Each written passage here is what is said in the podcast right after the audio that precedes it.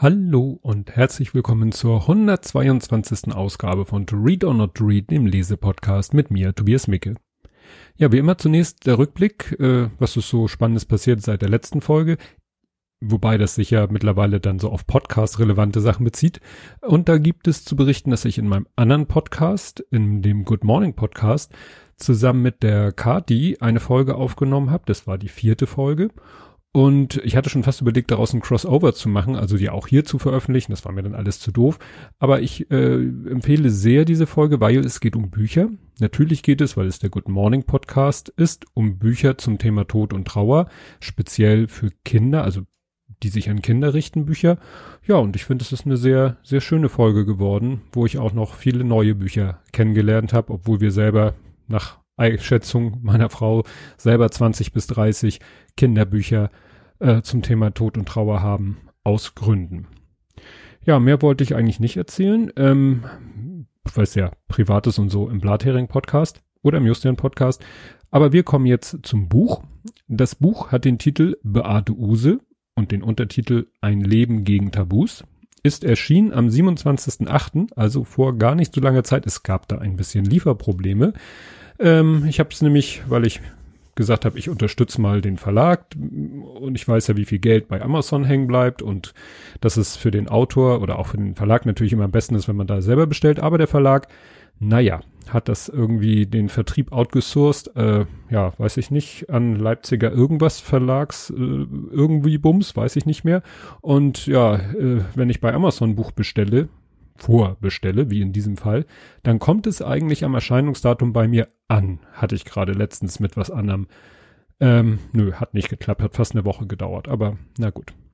Die Autorin ist Katrin Rönecke, äh, geboren 82 in Wittenberg, ne, Wikipedia geklaut. Und wenn ich das richtig verstanden habe, hatte sie gerade Geburtstag, weil ja, bei der letzten Wochendämmerung, die sie ja macht zusammen mit Holgi, hat Holgi ihr zum Geburtstag gratuliert. Also, wenn ich das richtig verstehe, hatte sie gerade Geburtstag, also herzlichen Glückwunsch nachträglich. Ja, aus der Wikipedia kann man dann auch entnehmen, ist eine deutsche Journalistin, Bloggerin und Podcasterin, darüber kenne ich sie. Ihre Schwerpunktthemen sind Geschlechterdemokratie und Emanzipation. Da erschien ist das Buch im Residenzverlag. Der wurde 1956 gegründet und hat seinen Sitz in Salzburg und Wien. Was ich ganz interessant finde, das ist eben ein, ja, ein Buch, was nun gerade um so eine ja, deutsche Persönlichkeit äh, in einem österreichischen Verlag erscheint. Aber ist ja kein Problem. Der Weg zum Buch habe ich mir hier nur notiert, äh, Wochendämmerung. Ich gehe mal davon aus, sie hat das Buch in der Wochendämmerung erwähnt. Oder auf Twitter oder sonst wo. Ich weiß es nicht. Ja, ähm, fangen wir an mit dem Buchinhalt und zwar erstmal zum Vorwort.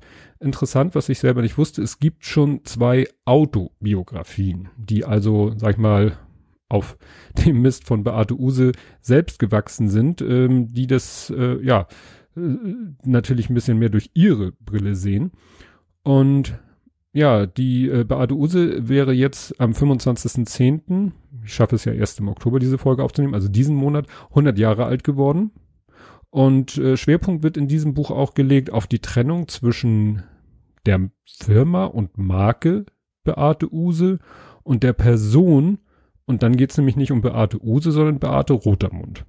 Das wird später noch aufgeklärt.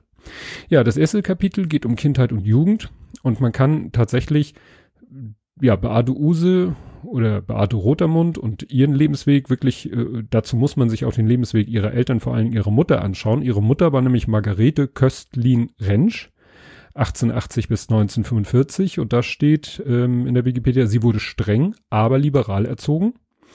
Ihre Kinder wurden gleichberechtigt erzogen und früh aufgeklärt.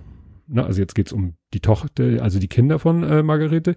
Die beiden Töchter durften alles, was auch der Sohn durfte, während Mädchen im gesellschaftlichen Umfeld viel mehr Verbote und Benimmregeln auferlegt waren als Jungen.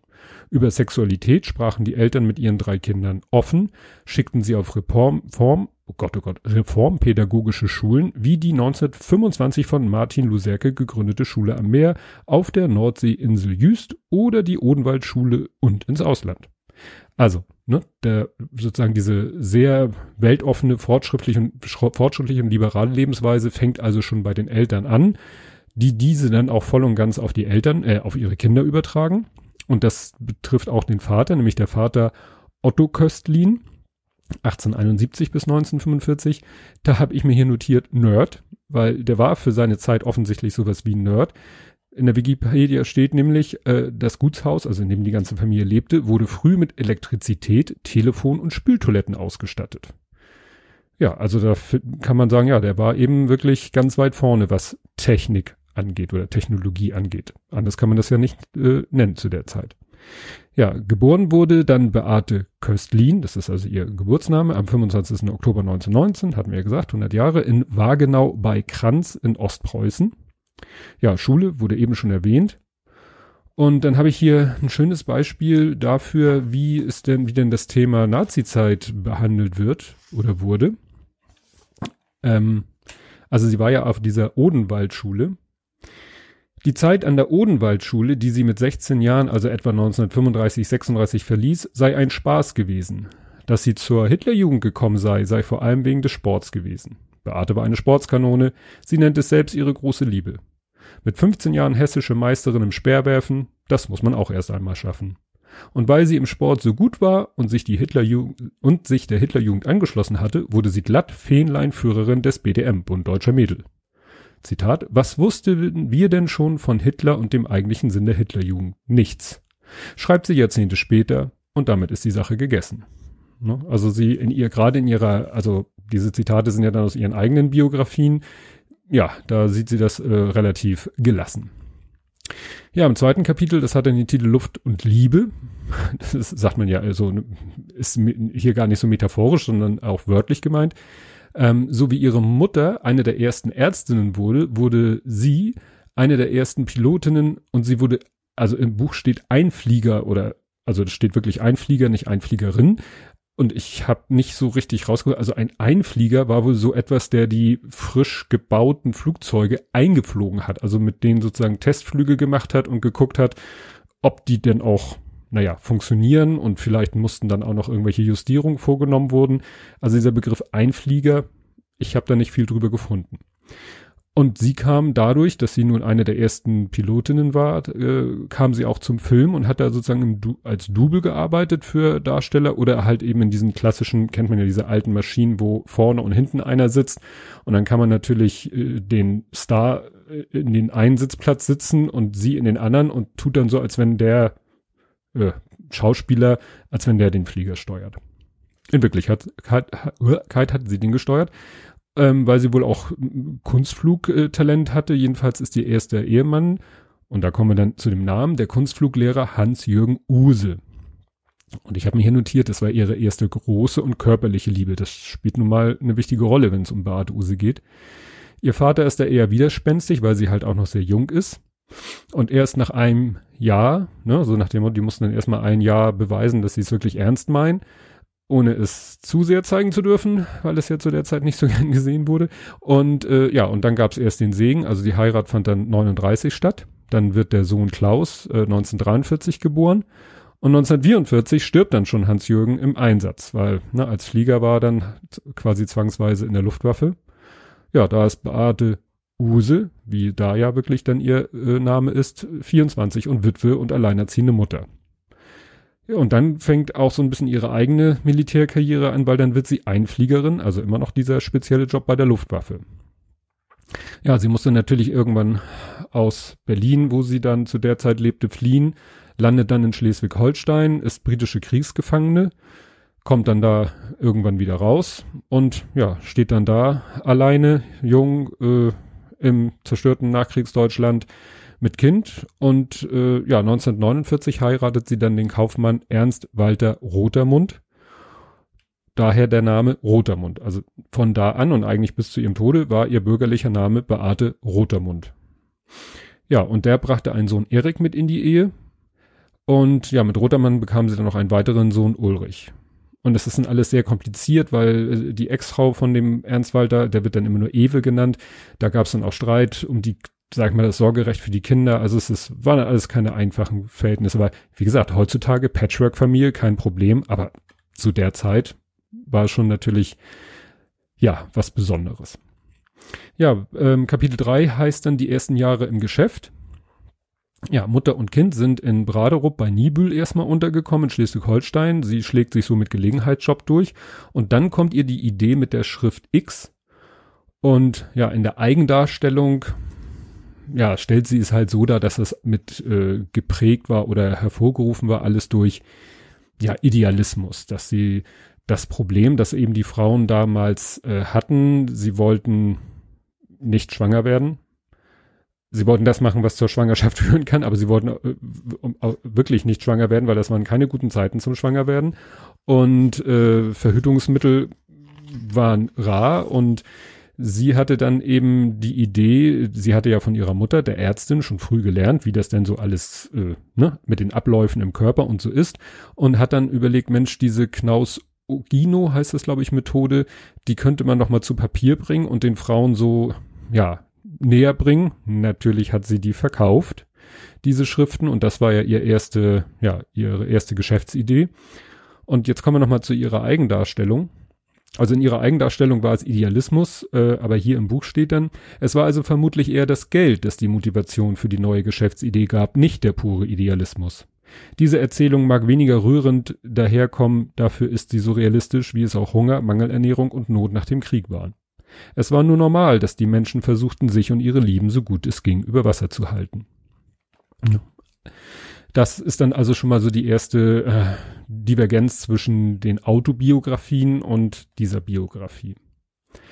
Das Problem war, ihre Geschäfte, also schon alleine diese Schrift X oder später dann eben auch, was weiß ich, irgendwie äh, ne, Artikel für die Ehehygiene, Kondome oder sie hatte dann auch ein Produkt, äh, ja, also auch so ich weiß nicht, damals hießen sie bestimmt nicht Dildos, aber sowas in der Art, es gab zum Beispiel ein Objekt, das wird in einem Gesetzestext oder in einem, äh, in einer Anklage beschrieben als Amoralkrone. Ich habe nicht rausgefunden, was es ist. Ich war sehr interessiert.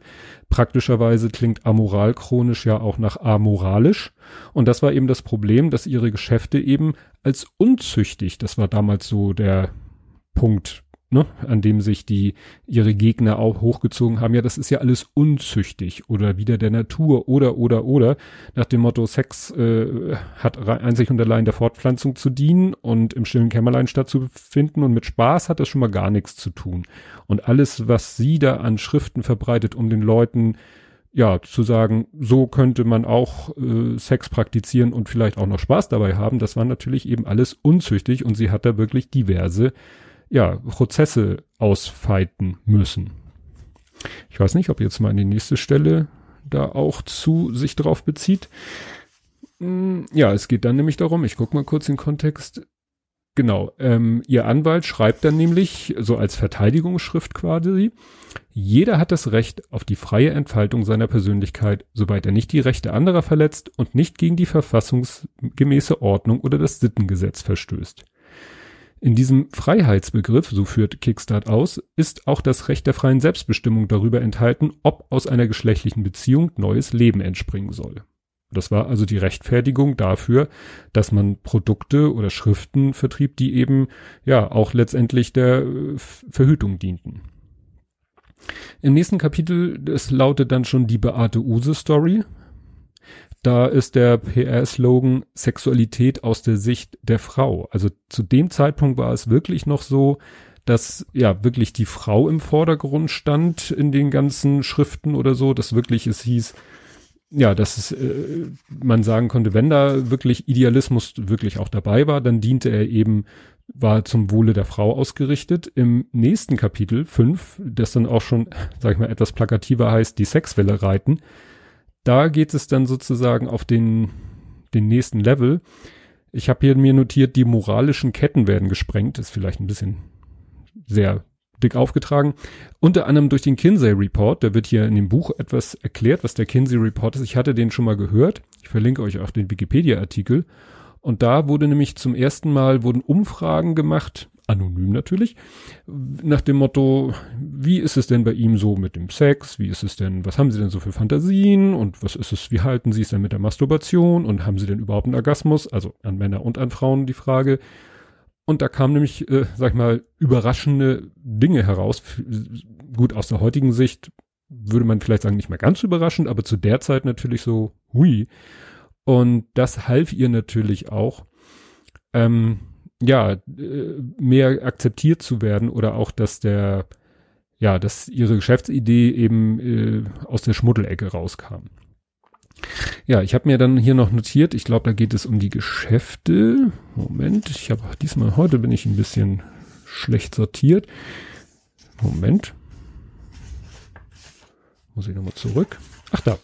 Mit anderen Worten, dem sexuellen Konsum gelingt der endgültige Durchbruch und es entstehen nach und nach Sexshops.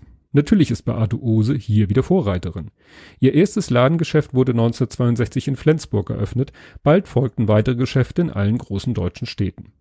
Der Firmenchefin war es dabei ganz besonders wichtig, dass die Shops mitten in der Fußgängerzone zu finden waren und nicht irgendwo am Stadtrand. 1969 sind es schon ganze 17 Läden bundesweit und 1971 bereits 26.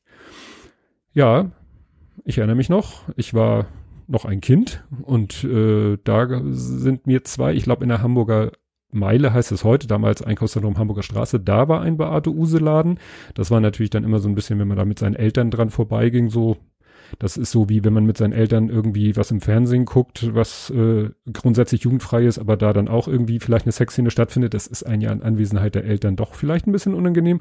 Und so ging man da dann auch immer so und schielte so unauffällig in die Auslage. Und äh, der zweite Laden war in der Nähe vom Hauptbahnhof. Also wirklich, der war dann wirklich innenstadtnah, wie es hier im Buch auch beschrieben ist.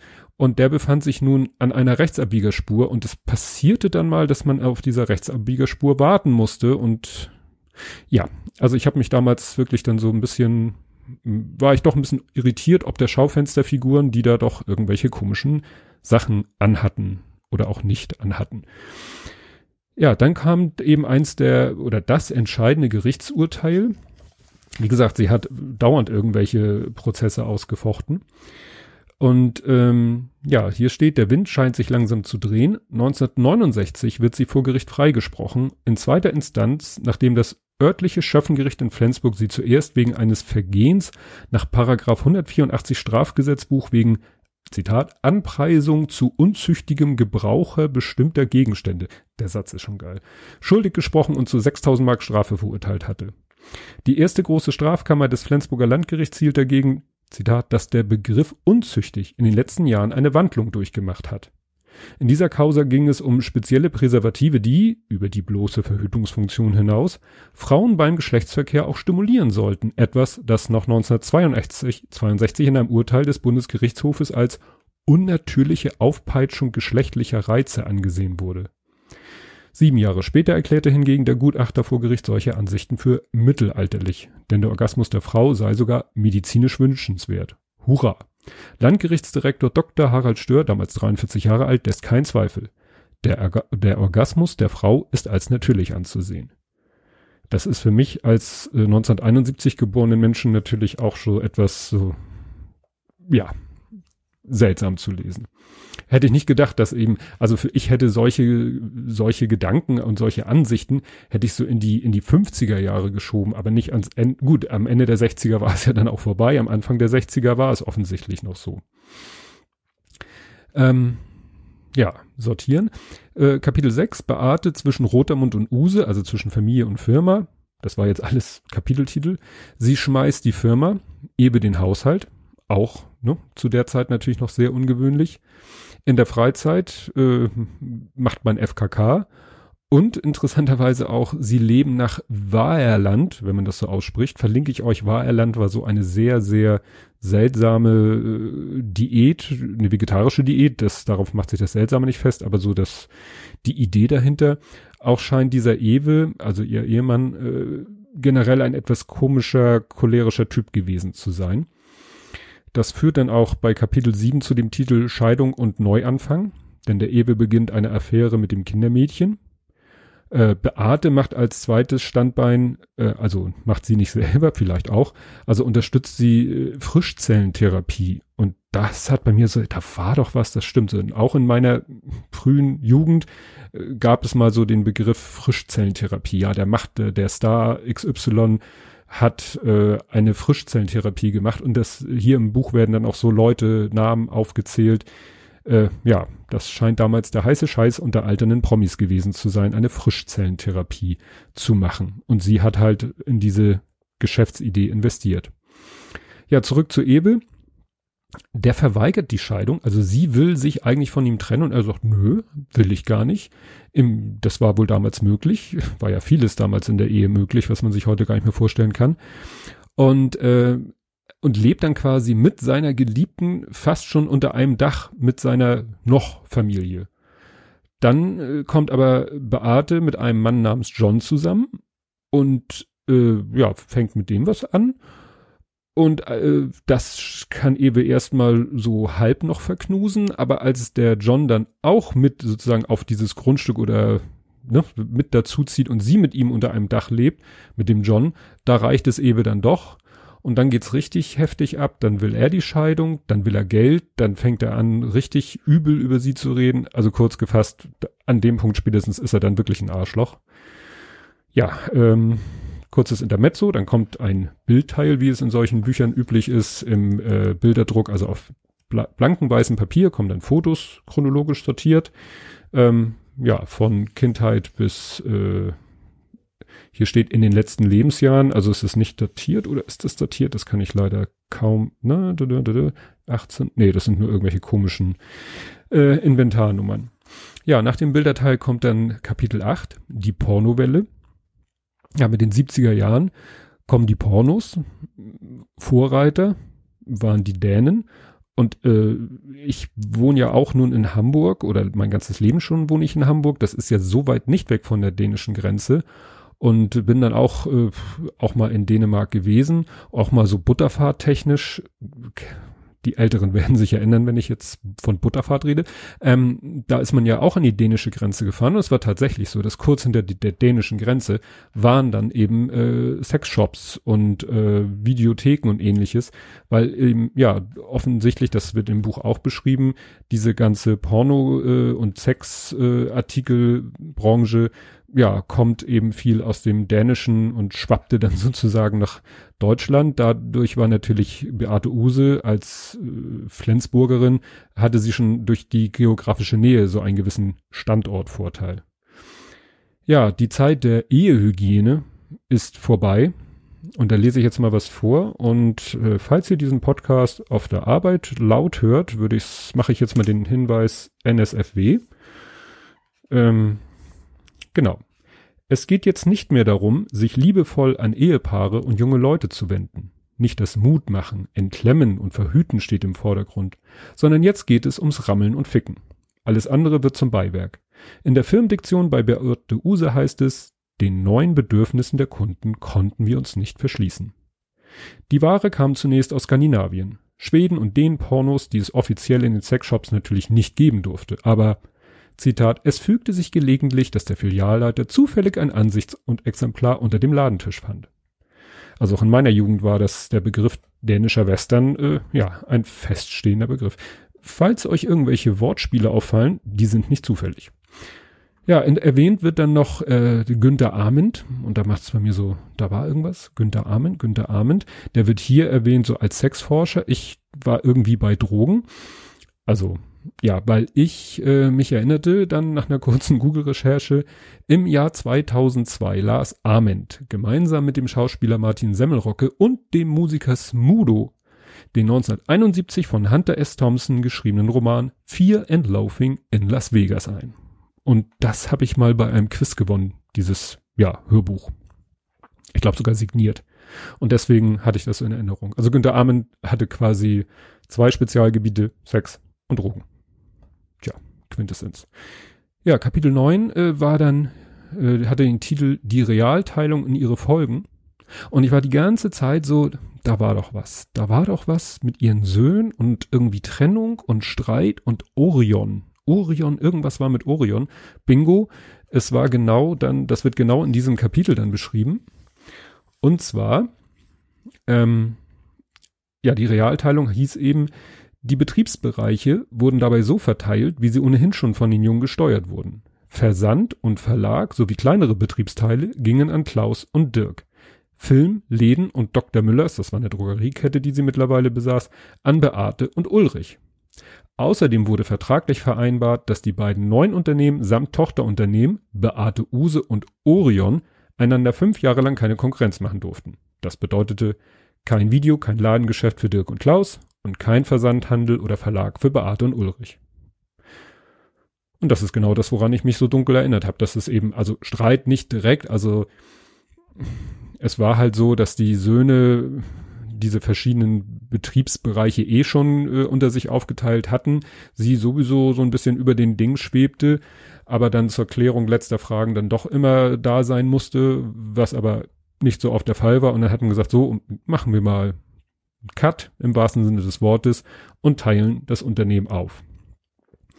War dann schwierig, weil durch die weitere Entwicklung hatte dann der Versand, glaube ich, ist erstmal schwieriger als der andere Teil, aber mittlerweile äh, ist es wohl eher umgekehrt. Ne? Ladengeschäfte nicht so und dafür mehr der Versand.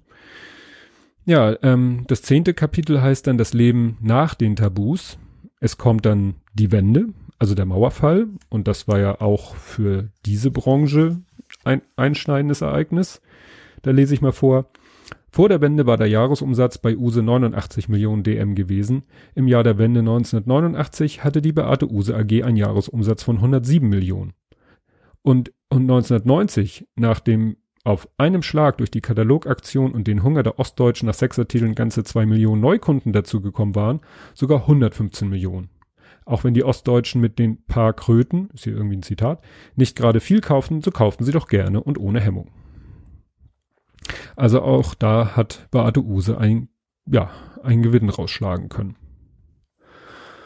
Ja, dann kommt noch ein, ja, etwas, finde ich, dann doch dramatischer äh, Aspekt. Also in dem Verlag oder im Rahmen des, äh, ja, des Verlag, äh, nein, des äh, Beate Use, was ist das hier, Versandes, äh, erschien halt auch immer so eine Zeitschrift und da gab es dann auch so Texte, eher in Anführungszeichen erotische Texte und da wird hier doch ziemlich knallhart aus einem dieser Texte zitiert, fast schon, ja, fast wörtlich wiedergegeben und das ist, wenn man es genau nimmt, äh, eine knallharte Vergewaltigungsszene. Und hier steht zum Schluss nochmal ähm, dieses Kapitels oder des Abschnitts, das sexuelle Image der Firma bedient solche Mythen nicht zufällig, sondern weil es das ist, was ein Teil der Kunden gerne hören will. Dass Frauen Nein sagen und Ja meinen. Dass man über sie bestimmen kann, wie Ullas Mann in der Geschichte und dass sie sich den sexuellen Fantasien der Männern zu fügen haben dass ihre Meinung, ihre Scheu oder ihre Abneigung keine echte Rolle spielt. Hier zeigt sich, dass man die Kritik der Frauen während der sogenannten Porno-Debatte in den 1980er Jahren nicht nur nicht weiter ernst genommen hat, sondern man hat eigentlich keine Notwendigkeit gesehen, die eigene Haltung gegenüber Frauen in Filmen und Publikationen irgendwie kritisch zu hinterfragen. Frauen, so war es ab Mitte der 1970er Jahre und so blieb es bis zum Schluss, waren bei Use eben Mittel zum Zweck. Beate hat sich von dieser Haltung zu Lebzeiten nie distanziert. Ja, das, ach so, und diese, dieser Text, um den es hier geht, mit dieser Vergewaltigungsszene, ist aus dem Jahr 1999. Ja, ähm, Nachwort, ähm, da schreibt Katrin, ich habe, als ich zugesagt habe, die Biografie von Beate Use zu schreiben, nicht gewusst, was wirklich auf mich zukommt. Ich habe gerade heute von ihr noch ein Interview bei Radio 1 gehört ja, dass es doch für sie äh, dann doch äh, nicht mehr Arbeit war, aber doch intensiver war, als sie es vorher gedacht hatte, auch diese ganzen Quellen da zu erarbeiten, um eben mal einen anderen Blick auf Beate Use zu kriegen. Ja, dann kommen die Danksagungen, da darf natürlich Holgi nicht fehlen. Witzigerweise wird er da als Essenslieferant und Weinlieferant äh, hervorgehoben. Essenslieferant im Sinne von bekochen oder essen gehen. Ja, dann eine Bibliografie, also mit ganz viel Literatur, die sie wohl gewälzt hat, um dieses Buch zu schreiben. Und, das hatte ich noch gar nicht erwähnt, sehr, sehr, sehr, sehr viele Endnoten. Also in, in Zahlen 183 Endnoten. Ähm, das ist, ich bin da ja immer so hin und her gerissen, was ich besser finde, Fußnoten oder Endnoten. Es, ich sag mal so, ich habe keine einzige Endnote nachgeschlagen. Also es war jetzt kein einziges Zitat da, dass ich sagte, oh, da muss ich jetzt wissen, wo sie das her hat. Insofern fand ich es nicht dramatisch. Ansonsten finde ich Endnoten ja immer etwas unpraktischer als Fußnoten. Ja, äh, Fazit. Insgesamt ein sehr interessantes Buch, weil, wie ich schon angedeutet habe, so ein bisschen äh, hat mich die Figur Beate Use auch durch mein Leben begleitet. ne, so Sexshop hier und was weiß ich, Anzeigen da und na, äh, kann man ja irgendwie gar nicht dran vorbei als Norddeutscher. Ähm, von der Ta Tatsache, dass dies eine Biografie ist, nachdem es schon zwei Biografien, äh, nein, Autobiografien gab und sie auch oft darauf abstellt, so nach dem Motto, so hat es Beate Use dargestellt und so stellt es sich mir aufgrund der Quellen, die ich mir angesehen habe, da, erinnert es mich doch ein bisschen an die, an die Bachelorarbeit von Christopher Lauer, weil der hat ja äh, eine Bachelorarbeit geschrieben über Werner von Braun, hat dazu auch mal sehr intensive Quellenrecherche betrieben und hat doch auch irgendwie ein ganz neues Bild von dieser historischen Person äh, dadurch gezeichnet. Ja, und das ist äh, Katrin hier mit Beate Use, glaube ich, auch gelungen. Nun habe ich nicht die Autobiografien gelesen, aber sie äh, zitiert ja reichlich daraus. Und man kann sich schon vorstellen, dass natürlich die, die Selbstdarstellung eine andere ist, als wenn man jetzt sich auf Aussagen und äh, ja teilweise ihrer Kinder bezieht oder eben auch ähm, auf das Bade-Use-Archiv zurückgreift. Also ich fand es sehr lesenwert, lesenswert, auch gut geschrieben.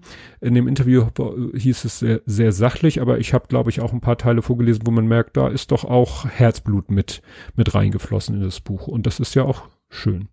Ich habe ähm, eine kleine, einen kleinen Fehler habe ich gefunden, einen Errater und zwar auf Seite 151 äh, steht doch tatsächlich, ihr habt das schon gemerkt, ich habe ja eben die Umsätze vorgelesen, das ist natürlich alles in D-Mark, also alles in, in der Währung der Zeit, wo diese Zahlen auftauchten. Und als Ewe sich von ihr entscheiden lassen, hat er drei Millionen Mark bekommen. Und auf der Seite 151 wird nochmal gesagt, ja, und Ewe bekam ja damals drei Millionen und dann steht da Euro. Und dann habe ich nochmal extra zurückgeblättert und habe dann geguckt, nee, also es werden wohl Mark gewesen sein. Aber kann ja mal passieren. Nur vielleicht für die nächste Auflage kann man das korrigieren. Und das soll es zu diesem Buch gewesen sein. Ja, Ausblick ähm, hatte ich am Anfang gar nicht erwähnt. Ich bin, habe das Buch, was ich jetzt gerade vorgestellt habe, schon vor längerer Zeit durch, bin mal wieder nicht zum Aufnehmen gekommen. Ähm, ja, widrige Umstände. Ich habe jetzt schon das nächste Buch angefangen. Das hat irgendwas zu tun mit Gewohnheit. Kriege ich den Titel nicht mehr zusammen. Was allerdings heute auch angekommen ist, ist das nächste Buch, was ich auch schon lange vorbestellt habe. Aber ich glaube, ich werde mich disziplinieren. Ich werde jetzt erstmal das Gewohnheitenbuch zu Ende lesen und dann lese ich das Buch, was ich auch schon lange auf der Liste habe, beziehungsweise lange vorbestellt habe, aber das verrate ich jetzt noch nicht. Das hört ihr dann. Und bis dahin, tschüss.